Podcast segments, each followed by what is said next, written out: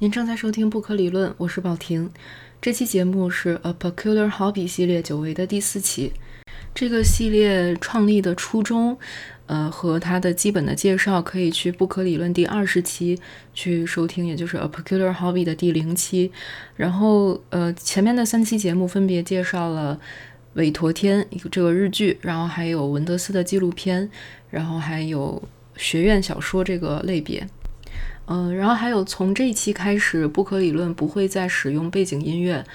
除非是内容里面提到相关的一些作品，可能会去用一下，但除此以外的情况就不会再用了。除非某一天我突发奇想自己搞一个音乐出来，但是这个可能性太低了。还有一件事儿就是三月底的时候，不可理论就正式开播两周年了，感觉时间过得特别的快。然后一周年的时候做的周边明信片其实还没有派发完，然后如果还有想要的朋友，都可以去公众号或者是其他的呃专栏网站去找关于周边明信片的那个帖子，就可以找到索取的方法。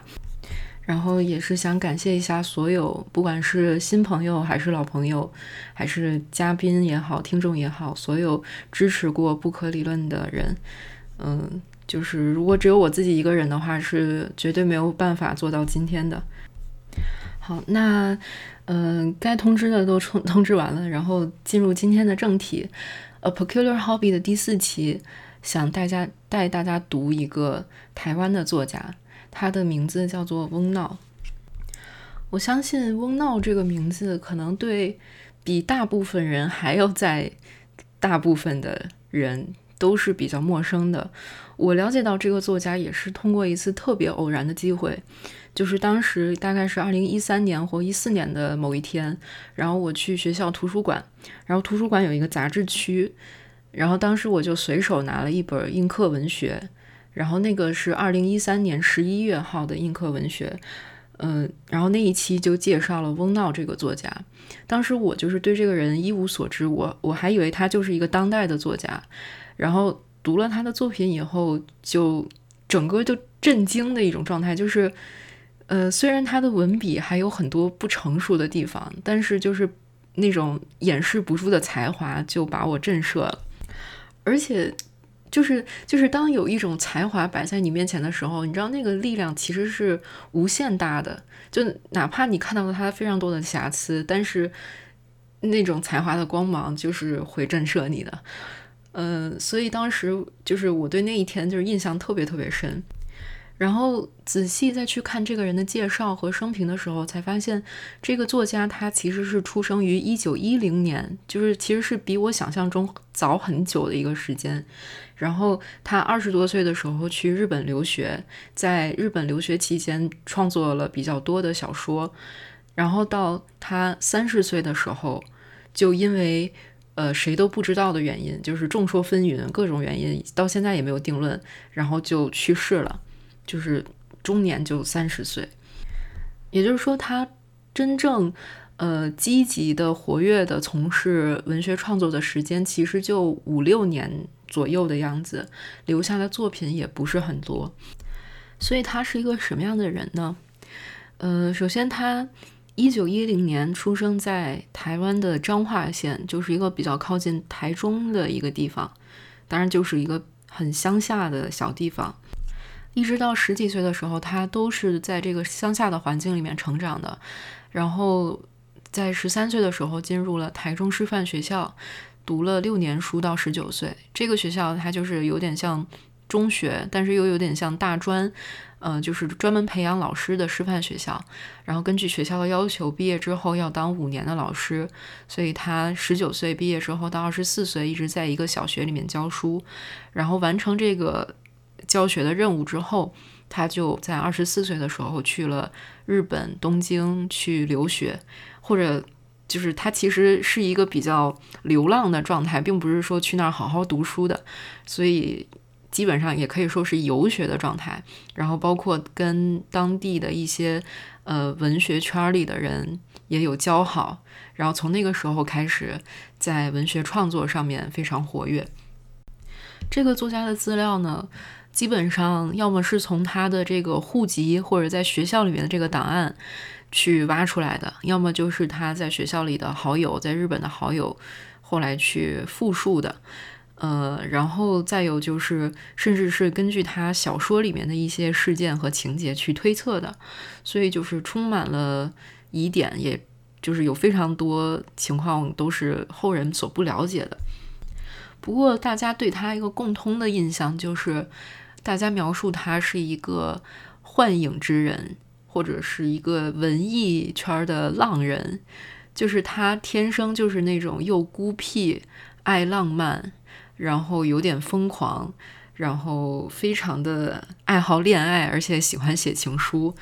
呃，这个这些特点其实也可以从他的文学创作里面看出来。翁闹主要是用日语来写作的，他不仅写诗。然后写小说，主要是短篇小说，然后也有一些中篇小说，但没有写过长篇小说。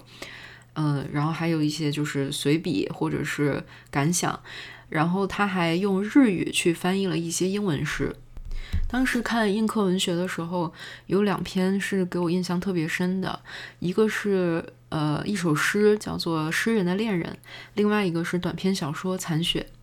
其实我这个人是很不太懂诗歌的。然后，所以就是一首诗能震撼到我，其实是非常非常罕见的一个情况。之前只有过一个是小时候读北岛的诗，有过震撼的感觉。然后还有就是在香港的时候读过红红的诗。然后可能还有英文诗的话，那我就读的更少了，就只有一首 Dylan Thomas 的《Hunchback in the Park》。嗯，但是也是经过了大量分析之后，才让我 get 到那个感动的点，然后比较震撼。然后就没了，就再有就是翁闹的诗，就是你会觉得这个人他就是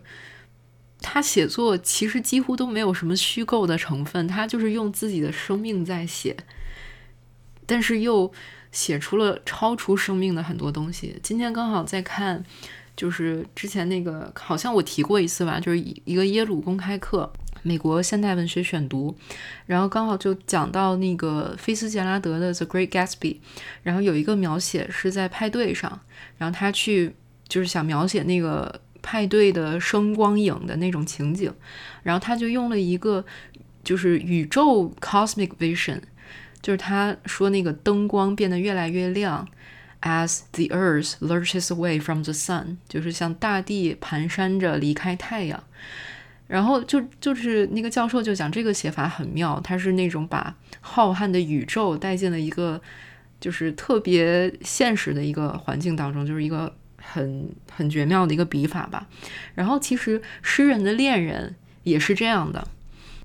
我们知道翁闹他是那种对爱情是有着那种最浪漫化的、最狂热的那种热情的人，在这个层面上讲，其实他。比那些忧国忧民的作者，或者是非常富有哲学内涵的作者来讲，其实他他可以算是很小家子气的，但是在这首诗里面，他却运用了就是所谓的那个 cosmic vision，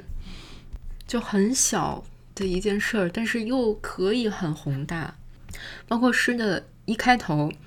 他就说，就是诗人的恋人是一个什么人呢？他就是女字旁的他，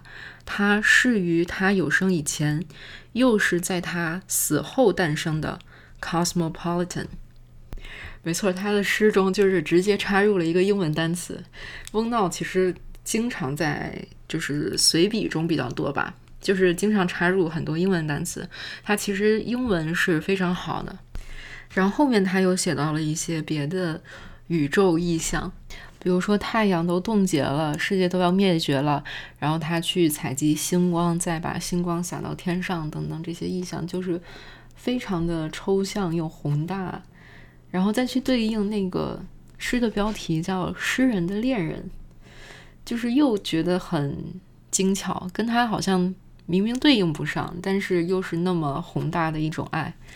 就觉得很很感动吧。然后他的诗还有他的小说里面经常会出现的一个意象，就是破晓的时分，或者就是天快亮的时候。嗯，因为他在一首诗里面写：“白昼太亮，夜晚太黑，唯有破晓那短暂的片刻，你才是幸福的。”然后他还会把呃，就是破晓的时分比喻成少女，就是一个人的成长阶段来说，就是破晓对应着是人，就是还没有成熟，刚刚进入青春的那一段时间，就是非常的原始、原初、纯净的那么一个状态。然后他还曾经把呃台湾文学的状态比喻成破晓的状态，就是。虽然它是不成熟的，但是刚刚要开始萌芽的时候，是力量最强大的、最旺盛的一个阶段。他就是非常喜欢破晓这个概念，所以后来就是台湾出了一本他的文集，当然是后人呃去整理的，是台湾的一个文学研究的一个学者叫黄玉婷，他去翻译和整理的呃翁闹的作品，然后这本文集的名字也叫《破晓集》。接下来说说他的小说吧。有人总结过他的小说题材和事件有这么几个：人生观、恋爱观、世纪末色调、疯狂的灵魂、招妓经验，就是招妓女的那个经验。但是我觉得简单去分的话，就两类吧。一类是他在日本的呃游学流浪的经验为灵感的小说，或者就是台湾和日本之间的。呃，一些碰撞吧，然后再有就是他以台湾乡下生活经验为灵感的创作的比较乡土题材的一些小说。我觉得其中不得不提到的一篇，就是最独特的一篇，叫做《天亮前的恋爱故事》。这篇文章虽然说它是短篇小说，但其实更像是。一封情书，或者是，就是其实就是一个人漫长的独白，它里面也没有人物对话，就是以我的身份，然后对着一个女子，那个女子的身份也具体也不清楚，只知道她是一个日本北国，也就是北海道那边来的女子，呃，对着她倾诉，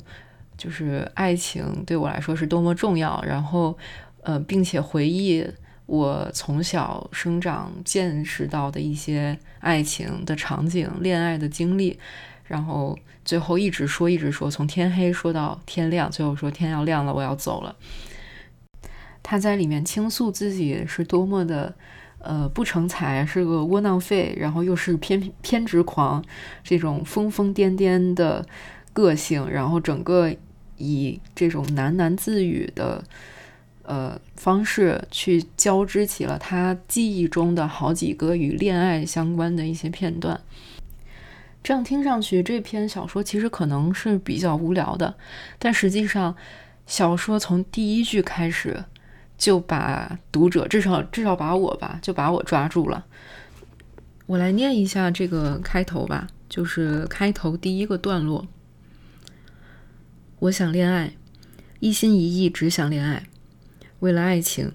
叫我献出此生最后一滴血、最后一块肉也在所不辞。因为我相信，只有爱情才是令我的身体与精神完足的唯一轨迹。我偏不说是奇迹，正是轨迹。因为只有他，只有爱情，才能满足我所祈求的每一个点上的条件，连成全宇宙唯一的一条线。从这个意义上看的话，说奇迹倒也无妨。跟你说这些故事之前，我得先声明，请你千万要记得，我是一个混迹在千万人当中也不会特别突出的、再平凡不过的人了。现在就让我把自己的经历和想法，不夸大也不扭曲的，通通告诉你。这个就是小说的开头。也有人把这篇小说理解为是一个青年嫖客，他找了一个妓女。但是这一晚上什么都没有做，而只是对他倾诉了一个晚上的衷肠。这篇小说是一九三七年在《台湾新闻学》这个杂志上发表的，然后是用日语发表的。然后到了四十多年以后，到一九七九年，才有才有一个译者翻译了中文的版本。然后中文一共是一万四千多字，然后等于说沉睡了四十多年，这篇小说才又被台湾的文坛重新发现。然后后来才有学者说他是就这篇小说是 diabolism 恶魔式的那种书写，也有说他是什么台湾新感觉派的一个奠基的一个小说。另外想提的就是另一篇小说是《残雪》，就是我最初在映客文学上面读到的那篇给我印象很深的小说。它其实讲的是一个很简单的一个故事，就是一个以在日本留学的青年为中心，然后他在这里遇到了一个女子，这个女子是北海道来的，然后他等于有点像离家出走，然后想摆脱家庭的束缚，然后来到东京打工，然后他就跟这个女子相恋了。然后与此同时呢，他其实，在台湾还有一个就是青梅竹马，有点就是订婚约那种感觉的女子，就是那个青梅竹马，她就是乡下人，然后把自己一生都寄托在这个在留学的这个青年身上，然后他就在这两个女子之间在纠结，就是这么一个故事。我觉得这篇小说是最能展现他自己。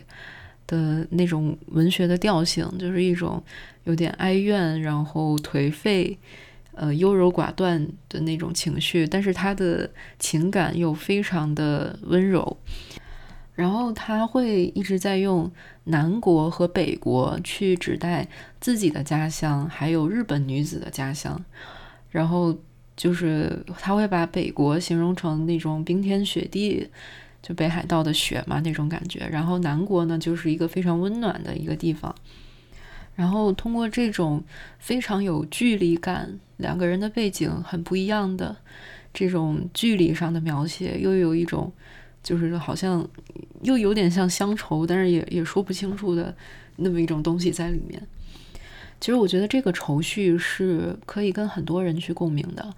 就。像我们很多人都是有留学经验嘛，或者可能也不一定是留学，就是你在一个可能和自己以前熟悉的环境非常不一样的环境里去生活，就可能他们的气候啊，然后周围的人的特征啊，甚至比如说你在同一个城市里，我以前住的小区是那个就是 CBD 的小区，然后现在住的小区是就是退休老年人特别多的一个小区，就是气氛都完全都不一样。后来我在想，就是这种两种环境特征之间在你的生活中留下的印记，然后为什么他们在碰撞的时候会产生一种比较微妙的这种感受？呃，我觉得让我有一点点启发的是陈嘉映的那个，他有一本书叫《从感觉开始》，是他的一本学术随笔，然后他的就是跟书名同题的那篇随笔，就从感觉开始里面，就是写。人的感觉，他写到一个概念是表面，然后他说，我们看其实是让把感觉展开，展开成一个表面，而只有有了表面，才有分隔和连接，才能端详的清楚。就是我觉得这个。表面的概念其实是很很妙的，就是当我们离开一个地方的时候，其实我们对那个地方的印象就是一个展开的表面，因为我们不处在它当中，我们没有办法感受到它的实质，但是只是一个印象。嗯，然后陈嘉映又写了一句话，叫做“我们不是通过看进入实质之内，正相反，我们原在实质之中，看把我们领到事物之外，所以才有我们。”这句话我就是反复读了好几遍，感觉都没有完全理解，但是又觉得非常的有道理。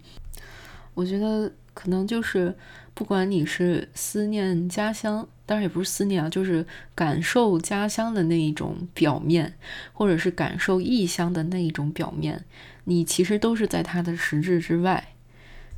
当然，我这个可可能就是完全 talking nonsense，可能跟陈嘉映说的一点关系都没有。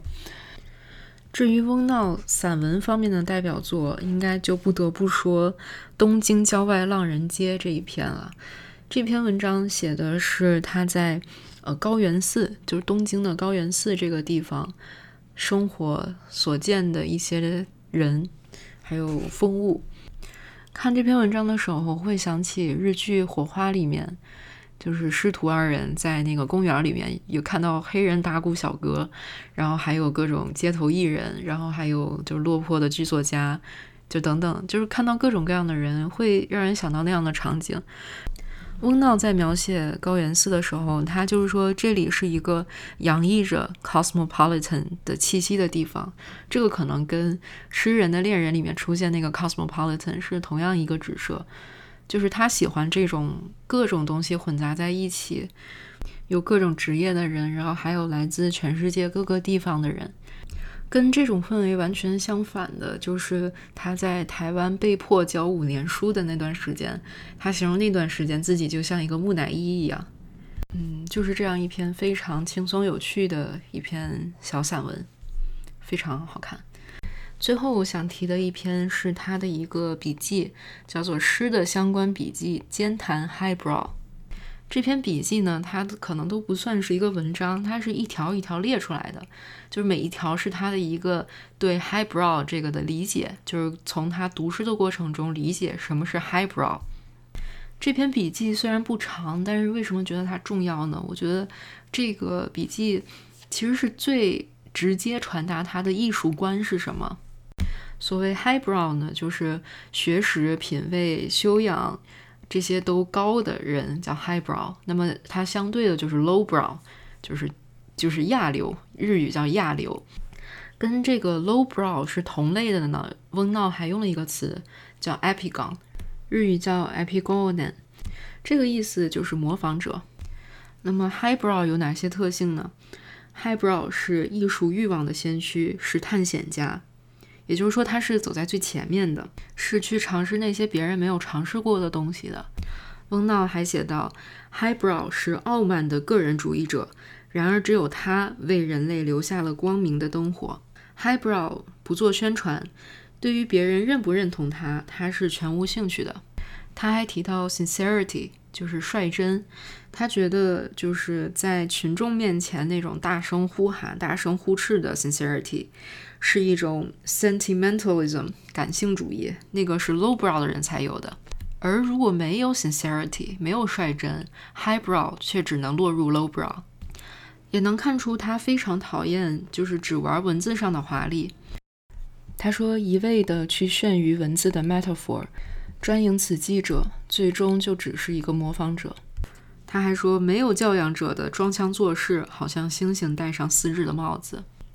说的就是这种只会玩弄 metaphor 的人。还有一种行为就是不创作，是他看不上的一个行为。他说什么是诗人？说诗人不是说那些从事诗歌的人才叫诗人，而是不管从事任何行业都可以称自己为诗人的人才是诗人。而那些没有创作就管自己叫诗人的人，也是模仿者 epigon。哦，声明一下，所有这些英文单词都是翁闹原文使用的，不是我自己加的。所以他的这个创作态度其实非常明确，就是你是什么样，你就要真诚，然后你可以大胆的去开创新的形式，不要管什么是流行的，因为你去追别人脚步的时候，你就成了 lowbrow。他自己的作品确实也凸显了这些 highbrow 的特质，或许你可以不同意他其中的一些标准。但他绝对是一个把自己的原则贯彻到底的人，而且是一个创造力极其旺盛的人，而且创造出了实实在在的令人目眩的作品。所以，我们为什么要花时间去读这个作家或了解这个作家？刚刚过去的十几分钟里面，您可能已经对他的文风或者他写的题材有了一些初步的认识。但是，了解这些是为了什么呢？至少对于我来说。翁闹的一生让我想了很多事情，就特别是我们活在这个世界上三十年也好，四十年也好，八九十年、一百年也好，最后到底会留下一些什么呢？就我在台湾上学的时候，后来就买了翁闹的这本文集，它是二零一三年出版的。然后，这个翻译和导读以及整理这些资料的人叫黄玉婷，然后他是在博士论文，他写的是翁闹。然后他在写博士论文的时候，就是他在这本书的导言里面就写到，他其实很纠结，也很苦恼，因为关于翁闹的信息就是太少了，而且就是那种证据确凿的信息太少了。然后我在我就在想，就是翁闹活着的时候。他有没有想到，就是自己的写的小说有一天会变成别人博士论文研究的对象？他当当然可能也想不到，就是自己在三十岁的时候就会离开这个世界，就没有机会再去写新的东西出来了。那么他就是在他匆忙的离开这个世界之前所写就的这些东西，就成了我们唯一去了解他的一些渠道。而我们了解他，又是在他死后很多年，然后就是是有一个滞后的沉睡，然后又被人发现的这么一个过程的。就在这本文集里面。除了收录了他这些小说啊、散文啊、诗歌啊等等的，还收录了其他乱七八糟的一些东西，比如说他的一些跟朋友讨论的讨论记录，然后比如说他翻译诗歌的时候一些笔记，然后还有就是非常短小的一些感想的那种小文章，都收录了进去，甚至有他那种照片，就是那个照片明显是从一张大合照上面抠下来的，他的一个小头像。就特别的不清晰，然后还有包括他在那个师范学校里面的成绩单，然后就写着他，呃，什么英文啊、作文啊、汉文啊，就这些成绩都挺好，唯独就是有一个品行那个成绩特别低，然后就所有这些东西都被收集到这一本书里面，然后他他的这三十年的人生，他来这世界上走一遭，等于他所成功留下来。的一些东西，而不是就是随着他死之后就全部都带走了，没有人再知道的东西，留下来的东西就是这一本书里面的内容了。可能有的是他想留下来的，比如说那些小说，他肯定是想让它流传于世的。那有的可能是他自己生前根本没有预料到会被收录进去的，比如说他学他在学校的成绩单这种东西。其实我我一直在想，就是。其实人在死后，什么东西还能留下来，其实是最重要的。而比如说活着的时候体体验一些当下的快乐，我觉得就是根本就不重要。为什么呢？就是当我在图书馆看那一本英克文学的时候，我觉得那一刻就是至少我单向和翁闹的灵魂接通了。就是我能感受到他生命中的一些情绪，然后我觉得这种连通是特别特别珍贵的，比那种就是两个人在同一个物理时间空间内，比如说一起吃饭、一起看电影，特别开心，比这种连通，我觉得是珍贵几千倍、几万倍的。所以看到翁闹的作品，一方面觉得真的太可惜了，就是如果哪怕。他可以多活十年，哪怕五年，他还能再多写出多少好作品啊？然后另一方面就是，也是庆幸他至少三十年的生命还有这些东西留下来，可以偶尔的跟后面的人去这样接通一下，用真正那个才华的东西去震撼到别的人，这个真的太幸运了。不过不可避免落入的一个窠臼就是，呃，翁闹现在在就是一九三零年代台湾文坛的这个地位其实是已经被确立了的。那研究他的学者渐渐也有了一些，然后他的这个家乡彰化开始把他推崇成一个就是特别榜样式的一个人物。怎么说呢？就那种你看我们湘西还出了沈从文这样的文学家，就这种感觉。在二零零九年的时候呢，翁闹的家乡彰化当地有一个大学叫明道大学。这个大学我在台湾这么多年就从来没有听说过，就太太小的一个大学了。然后就这个大学，它举办了一个学术研讨会，然后就是纪念翁闹百年名旦这么一个纪念的学术研讨会。然后最后这个研讨会还出了一本论文集，叫做《翁闹的世界》。然后在这个论文集里面，你就会看到诸如，呃，学者把翁闹的成长分为三个阶段，分别是忧郁少年成长期、文学青年养成期，还有这个现代文学锐意创作期。啊，明明就是三十年的生命，分为三个阶段。然后还有包括对于他的这个出生地，就是已经详细写到了他家，就是他生父母。住的是哪个街哪个乡，然后门牌号是多少？就是那个时候日治时期，它还是还是几番地，就是番地那个就是相当于日本的那个名门牌号。然后后来他是五六岁的时候送到了养父母那里，然后那个门牌号又是多少，就是这些都写得一清二楚。在《翁闹的世界》这本书的总的序言里面，然后就是这个组稿的这个人呢，他就给了翁闹这么一个总体评价。就说他出身于殖民政权下台湾农村的贫困家庭，以养子身份力争上游，进入了师范体系，本来可以就此稳定自己的生活，谋求世俗盼望的幸福，但他竟然以热爱文学的坚定信仰。笃志于台湾文学的现代化，接纳最新颖的西方文学流派，即便漂流异国、病倒他乡，也在所不惜。就这种坚强的文学意志，翁闹既能照顾台湾农村现实，又能运用崭新技巧，无疑是台湾文学现代化的呃优秀人才，无疑是彰化彰化文学、台湾文学最值得学习的典范。就给扣上了这么一段评语。我觉得这个就是真的太扯了，就是完全把他的生命的独特性给抹杀掉，完全被 归入到了彰化这一个呃小县城的这么一个功劳里了。就是说彰化，你看我们出了一个英雄啊，文学英雄，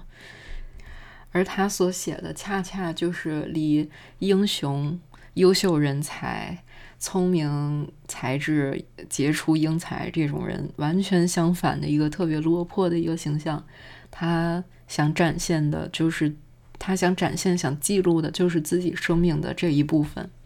因为他所体验的就是这样的人生。所以我现在其实已经特别紧迫的觉得，就是我觉得人的生命应该至少留下一些东西。嗯，其他的一切真的不那么重要。就是活着的时候，成功、名声、名望真的不是那么重要。重要的是你留下什么东西。而我们现在所处的这个时代，想要留下一些东西，实在是太简单了。你每天都在发微博，每天都在可能在网上发一些文章，在知乎上回答问题，然后可能比如说录播课、录 vlog。然后你有没有想过，如果说你几十年、几百年之后还被人记得，那你的这些 vlog 就是他们了解你的方式。反正我最近吧，最近几年一直把这个当做是生命的意义再去看待。就否则的话，什么都没留下的话，不是跟没有活过一样吗？就是这么想的。比如说翁道，虽然很多现在的学者对他的研究。都是会写出一些很平庸的评价，或者是就是那些研究本身很烂，水平很低。但是一个不可否认的事实是，这些学者愿意付出他们的时间去研究翁闹，就说明翁闹的作品至少对他们是产生了影响的。而为什么偏偏选中了翁闹这个人？明明世界上还还有那么多的各种领域的大师，呃，什么莎士比亚。霍金、爱因斯坦，就是后人投入了那么那么多的时间去研究他们。那明明就有这些人存在，还有很多人就是在生前就已经功成名就，就已经获得全世界的注意力了。而为什么偏偏是选择了翁闹这个人来做这期节目的主角呢？就是因为让我想一下怎么说啊，就是我们不是每个人都有那种大师的。才华和能力的，当然，翁闹他也很有才华，但是他其实更能够和一个平凡的普通的人去 relate，就是每一个生命他都是有独特性的，而且他的经历也是独特的，而每个人明明经历的事情那么不一样，然后每一个情景是那么的具体，却能够穿越时空去产生共鸣。我觉得这件事情是，即使不是大师也是可以做到的一件事情，就是让自己的生命穿越时空，不再受到死亡的限制，并且就是记录下来那些独特的经历，因为除了你以外，没有人知道那些经历是什么，而在那段经历中的你感受是什么。这些都绝不是后人可以给你什么，你创立了什么什么流派，创立了什么什么主义就可以概括的。当然，我可能更多的还是从写小说的视角去看待这个问题。你可能从事别的行业，会从别的视角去看。我觉得最终道理都是一样的。好，以上就是本期节目内容。嗯，非常不好意思，就是每次深夜录节目的时候，就总觉得好像声音中就透出一种睡眼惺忪的感觉。这个真的是不是我有意为之？其实之前就有那么一两次。是，就是前一天晚上录到挺晚的，凌晨两三点，然后想先睡了，第二天白天再录，然后结果第二天白天一听那个晚上的声音怎么那么的沉闷，然后白天的声音立刻就非常有活力了，结果就完全接不上，只能把前一天晚上录过的重新全部重新再录一遍。这个就是语音节目比文字这个形式品控难，对我来说难点所在。所以今天干脆就是晚上就全部都录完了，然后可能说到后面的时候，就是声音真的实在是太沉闷了。最后的最后，想从翁闹的一篇很短的小文《跛之诗》里面引用几句话送给大家。呃，跛之诗的跛就是那个跛脚，就是一瘸一拐的那个意思。嗯，然后这篇文章。好像是写给别人的，又好像是写给他自己的。这几句话是这么说的：“我不爱那代表了伟人最后的结局，仿佛是圆满和静谧全部象征的夕辉。我爱的是万物初醒、烂漫无邪的晨曦。在那里，我听到了世界运转的序曲，从慢板逐渐加快，快得让你喘不过气来，至终响起震耳欲聋的急板。”云微微裂开了缝，曙光就要灼灼地照亮高山、幽谷和平原。兄弟们，尽情写你的柏之诗吧！然后吐纳调息，且听宇宙的交响乐已经奏起了高亢又喧朗的乐章。好，那今天的节目就到这里。如果有任何建议反馈，都可以发送邮件到不可理论的全拼 at outlook 点 com。也欢迎去节目的网站了解最全面的节目的信息。嗯，不可理论带你用理论理解生活。我们下期再见。